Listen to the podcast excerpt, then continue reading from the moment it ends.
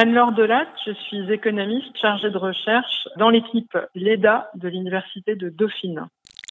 Alors sur l'économie européenne, euh, la crise euh, pandémique euh, a eu un effet très négatif comme dans le reste du monde. La France s'en sort moins bien que la moyenne européenne. il faut vraiment prendre conscience du fait que c'est une crise sans précédent. En Europe, certains pays s'en sortent mieux que d'autres. L'Allemagne va s'en sortir un petit peu mieux, l'Italie va s'en sortir moins bien. Vous avez une certaine hétérogénéité dans la zone euro et en Europe en général, qui est liée à plusieurs facteurs. Le premier, c'est combien est-ce que vous avez été dur dans vos mesures de confinement. Plus vous avez été dur, plus le choc macroéconomique est sévère parce que plus vous avez serré, contraint la demande et l'offre. Deuxièmement, combien vous êtes ouvert au commerce extérieur, combien votre croissance économique dépend de la demande extérieure. Comme c'est un choc qui a euh, ralenti la demande partout dans le monde, vous subissez en fait non seulement la chute de la demande dans votre pays, les ménages consomment moins, mais les ménages du reste du monde consomment moins également. Donc, si vous étiez un gros exportateur comme l'Allemagne, vous souffrez de cette baisse de la demande. Ensuite, vous avez un troisième canal euh, qui va être très important dans les mois euh, qui vont venir. C'est combien vous étiez endetté au départ et de combien votre dette va augmenter suite euh, à la crise pandémique. Il se trouve que tous les gouvernements ont mis en place des mesures de politique fiscale, des politiques budgétaires qui ont permis d'absorber le choc.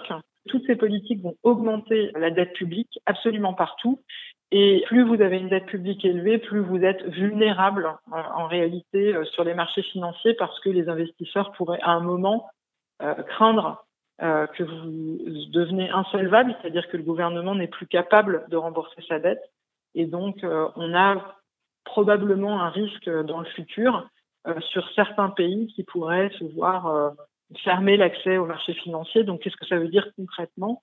C'est que euh, le gouvernement ne peut plus lever, ne peut plus aller emprunter sur les marchés pour rembourser sa dette. Donc ça, c'était vraiment un sujet qui a beaucoup occupé les Européens pendant euh, la crise. Toute la coordination de la politique européenne, elle est liée essentiellement à maîtriser ce sujet-là, maîtriser euh, la soutenabilité de la dette publique de l'ensemble des membres de la zone euro. Il y a une vraie révolution en fait en Europe ça commence par la proposition franco-allemande le 18 mai, où euh, Angela Merkel et Emmanuel Macron proposent d'émettre de la dette en commun, non pas pour prêter, mais pour transférer de l'argent aux autres membres de euh, la zone euro.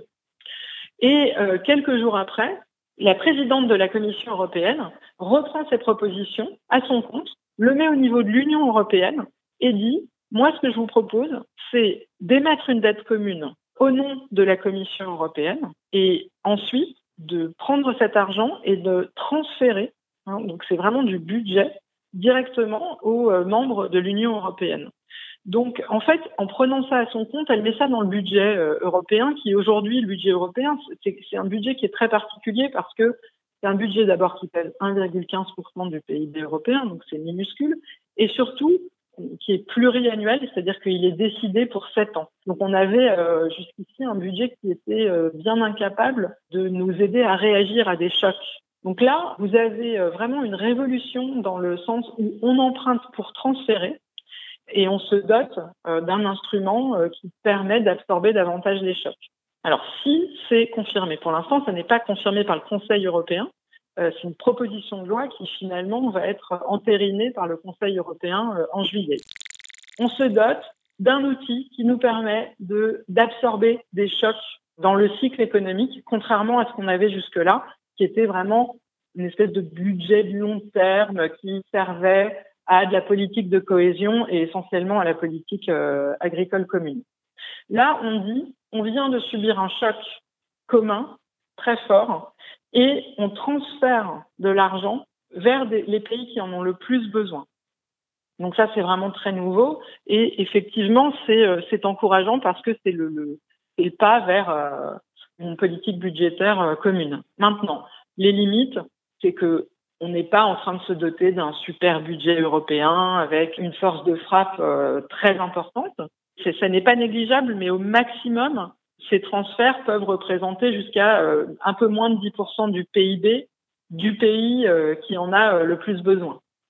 donc, ça n'est pas du tout négligeable, c'est très important, mais c'est très concentré sur, en gros, 3-4 pays en Europe. On est, deuxièmement, sur, a priori, des dépenses qui vont commencer en 21, s'étaler en 22, 23 et ensuite c'est fini. C'est vraiment un budget qui sert à absorber le choc. Après, ouvrir euh, euh, d'autres dépenses si on décide d'emprunter de nouveau. Il y a des gens qui, disent, euh, en fait, on a juste ouvert une porte pour doter le projet européen d'une politique budgétaire. Voilà, maintenant qu'on a fait ce pas en avant, qui est un pas purement économique, je pense qu'il est important qu'on réfléchisse à une gouvernance politique qui nous permette d'être plus agile et plus transparent et moins vulnérable aux agendas nationaux à chaque fois qu'on subira une crise parce que malheureusement, la crise Covid est un choc parmi tant d'autres dans euh, la prochaine décennie.